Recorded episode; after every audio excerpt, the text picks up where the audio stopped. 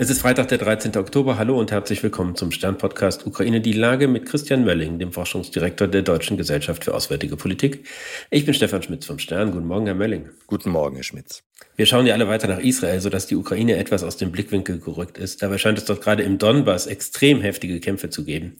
Und diesmal ist die Ukraine in der Defensive. Ist das in Ihrer Sicht eher ein Entlastungsangriff oder könnten die Russen da tatsächlich die Initiative gewinnen? Nein, die Initiative werden sie, glaube ich, nicht gewinnen. Das, was wir zurzeit sehen, ist der Versuch der russischen Streitkräfte, die Front, die, wenn man da so auf die Karte drauf guckt, dann hat die so eine, so eine Delle nach rechts, also nach Osten hin. Die, die ist enorm lang aus russischer Sicht. Ähm, und das ist nicht vorteilhaft. Man versucht diese Front quasi zu begradigen und macht das mit einem Aufgebot an, an äh, Mensch und, und Material.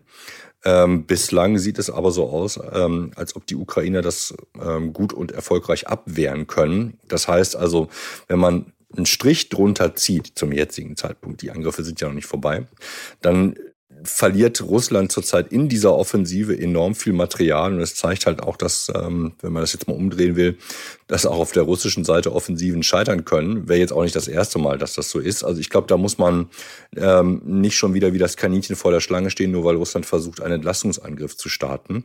Ähm, bislang sieht es so aus, als ob die Ukrainer das sehr erfolgreich abwehren können. Und das ist ja dann wiederum ein Vorteil, weil es eben einfach Material verbraucht und russische Soldaten tötet, die dann zum, die dann nicht mehr zur Verfügung stehen. Ne? Sie haben sich ja in den vergangenen Wochen oft relativ positiv darüber geäußert, wie die militärischen Aussichten der Ukraine Ukraine im Süden sind. Insbesondere mit Blick darauf, ob es ihnen noch vor dem Winter gelingen könnte, die Versorgung der Krim massiv zu erschweren.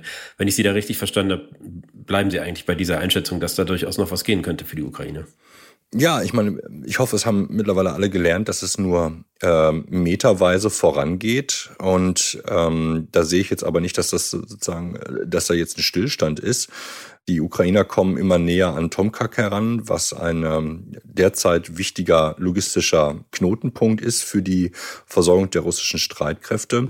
Wenn es gelingt, Tomkak entweder einzunehmen oder aber so mit Artilleriefeuer zu belegen, dass die Stadt einfach nicht mehr genutzt werden kann und damit alle Versorgung ähm, oder ein Großteil der Versorgung unterbunden werden kann, dann ist schon mal ein großes Ziel erreicht und ein guter Startpunkt erreicht für die nächste Offensive. Die Kämpfe werden ja weitergehen, äh, den, den Winter durch. Was man eben halt nicht mehr machen kann, ist, dass man große Bewegungen im Grunde genommen machen kann.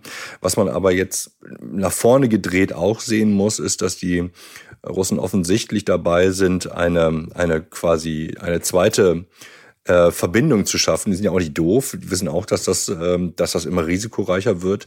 Das heißt also, hier gibt es ähm, immer noch einen großen Bedarf danach, nicht nur mit, mit Artillerie oder Rohrartillerie, also Sachen, die nicht so wahnsinnig weit reichen, zu schießen, sondern tatsächlich dieser äh, diese neue Linie, die offensichtlich eine Eisenbahnlinie sein soll, tatsächlich auch wieder unter Beschuss zu nehmen. Das heißt, also das Thema Taurus ist überhaupt nicht vom Tisch, auch wenn ähm, die Bundesregierung das gerne abgeräumt sehen möchte. Das war ja auch der Eindruck nach dem, nach allem, was man aus der ukrainischen Führung gehört hat, dass sie sagen, jetzt im Moment gibt es wohl offenbar keine Lieferungen, aber sie sind weiter zuversichtlich und vor allen Dingen haben sie weiter den dringenden Wunsch, dass sie weitreichende Waffen bekommen. Ja, die Ukraine hat, wir erinnern uns zurück, ich meine, der, der erste Botschafter der Ukraine hier, Melnik, der hat das immer sehr brutal vorgetragen. Der derzeitige Botschafter bemüht sich darum, die Bundesregierung nicht öffentlich zu kritisieren.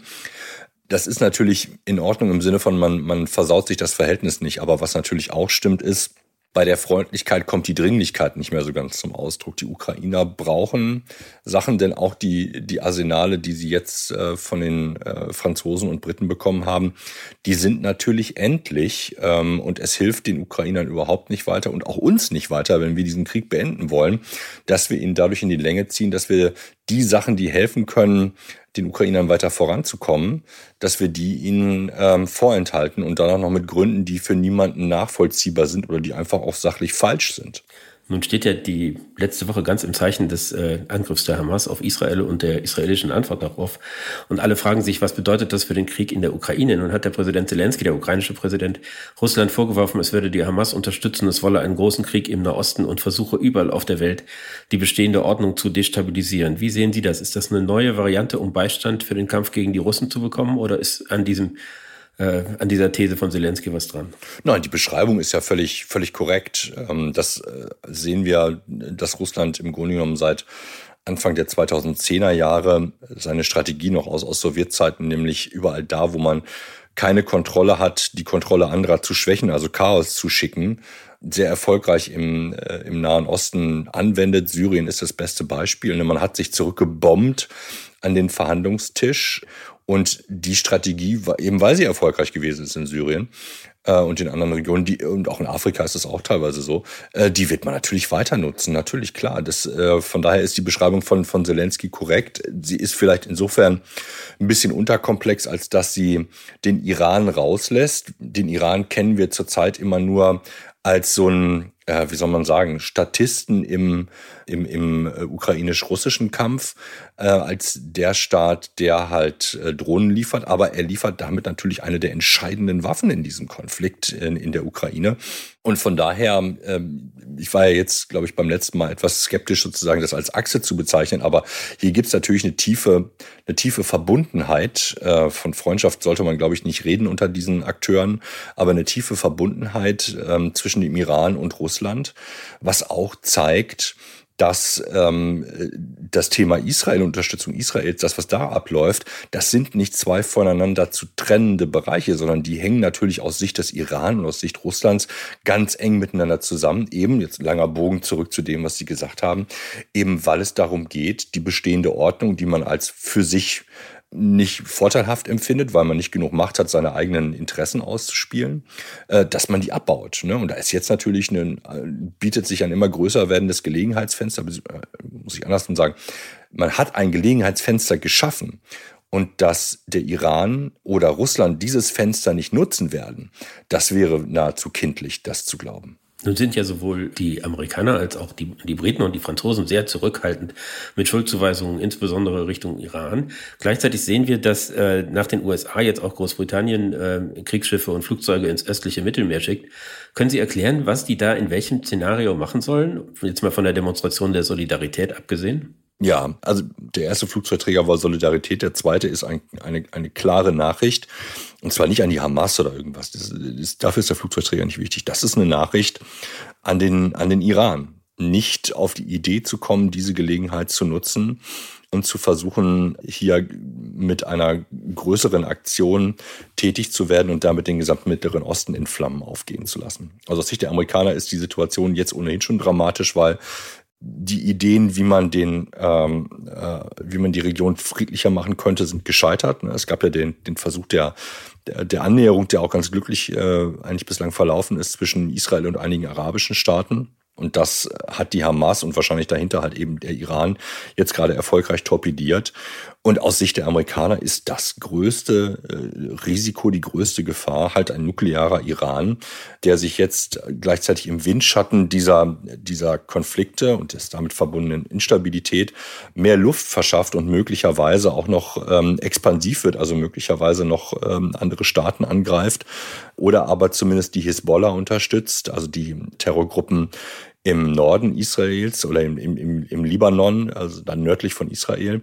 Das ist natürlich ein Szenario, das insgesamt die Amerikaner quasi nicht schlafen lässt. Ne? Also wenn ich es mal irgendwie zuspitzen darf, die, äh, der Flugzeugträger ist dort, um im Falle eines iranischen Angriffs auf Israel, um den abzuschrecken und gegebenenfalls zu beantworten, nämlich mit Krieg gegen Iran. Mm, ja, genau.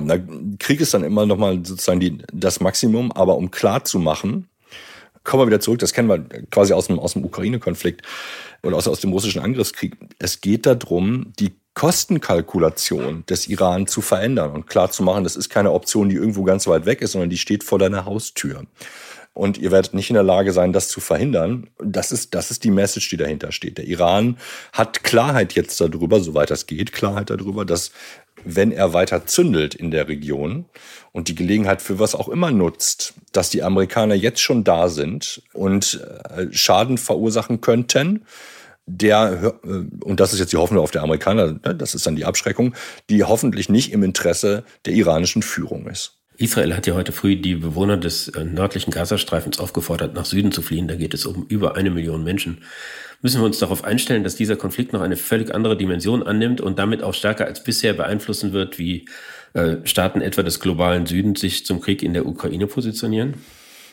Mm, also bei dem Begriff neue Dimensionen bin ich irgendwie, also das, das hatten wir jetzt irgendwie immer schon als Nachfrage für die Ukraine. Ich glaube, es ist relativ klar, was in den nächsten, äh, in den nächsten Tagen passieren wird, nämlich dass die Israelis offensichtlich versuchen werden, von, von Norden des Gazastreifens aus ähm, den, den Gazastreifen ähm, ja, in Anführungsstrichen aufzuräumen. Wie intensiv das werden wird, ob die, so wie das öffentlich angedroht worden ist, da alles platt machen werden, ähm, das ist die eine Frage. Davon abhängig ist dann aber auch, also die Art und Weise des Vorgehens hat natürlich was damit zu tun, welche Bilder man produziert und welche Signale das an die, vor allen Dingen an die arabischen Staaten oder an die Unterstützer der, der Palästinenser aussendet. Aber klar ist auch, die Israelis A haben keine andere Wahl, als sich ab sofort zu schützen. Sie sind angegriffen worden aus dem, aus dem Gazastreifen. Sie, diese Bedrohung aus dem Gazastreifen kann jederzeit wiederholt werden, wenn sie nichts dagegen tun. Jetzt fangen sie an, was zu tun. Und was sie sagen ist, äh, liebe Palästinenser, äh, sorry, die, Organ, die Vermischung zwischen Hamas und palästinensischen Zivilisten ist so organisch, dass wir hier nicht äh, das sauber voneinander trennen können in einem Häuserkampf. Also bitte zieht euch zurück. Wir gehen davon aus, dass alle, die heute noch in den, die morgen noch in den Häusern sind, keine Zivilisten sind. Das ist die praktische Umsetzung des internationalen Kriegsvölkerrechts, was ja kein Kriegsverhinderungsrecht ist, sondern einfach nur versuchen soll, die Schäden für die unbeteiligten Zivilisten so gering wie möglich zu halten. Vielleicht können wir ganz zum Schluss noch einen Blick nach Washington werfen. Das ist ja erstaunlich, dass äh, Israel praktisch über Nacht eine Regierung der nationalen Einheit bildet, natürlich auch unter einer ganz anderen Bedrohung. Und es in den USA noch nicht einmal möglich scheint, innerhalb der Republikanischen Partei so viel Geschlossenheit zu organisieren, dass ein neuer Sprecher des Repräsentantenhauses gewählt werden kann. Wie sehr schwächt das insgesamt den Westen und seine Antwort auf das, was da geschieht? Naja, wir haben jetzt sozusagen erstmal diese, diese technische Bremse, die da drin ist, dass natürlich durch die Handlungsunfähigkeit des wichtigsten gesetzgebenden Akteurs in den USA erstmal viele Dinge nicht möglich sind, was die Unterstützung Israels und der Ukraine angeht. Und ich glaube, dass das Wichtigste, was man zurzeit sehen muss, ist, da gibt es halt eine ganz kleine Minderheit äh, bei den Republikanern, das sind die radikalen Republikaner, die halt die Mehrheit von ähm, vernünftigen Republikanern, und das ist die große Mehrheit, was jetzt sozusagen die beiden Konflikte angeht, die wir uns hier angucken, die und die Demokraten natürlich ähm, quasi in politische Geiselhaft nimmt und sagt, nee, wir machen hier jetzt nichts, äh, wir versuchen euch erstmal zu erpressen. Das ist eine große Fatalität, äh, die wir da erleben und zeigt halt, ja, wie soll man es sagen, dass die Bereitschaft für den Staat zu handeln und für die Interessen der USA zu handeln bei diesen Leuten nicht im Vordergrund steht, sondern das sind ihre eigenen persönlichen Agenten, die sie gerade haben. Herr Mölling, ich danke Ihnen. Ich danke Ihnen, Herr Schmitz. Das war Ukraine die Lage. Die nächste Folge finden Sie am Dienstag bei stern.de, RTL Plus und überall, wo es Podcasts gibt. Ganz herzlichen Dank und hoffentlich bis Dienstag.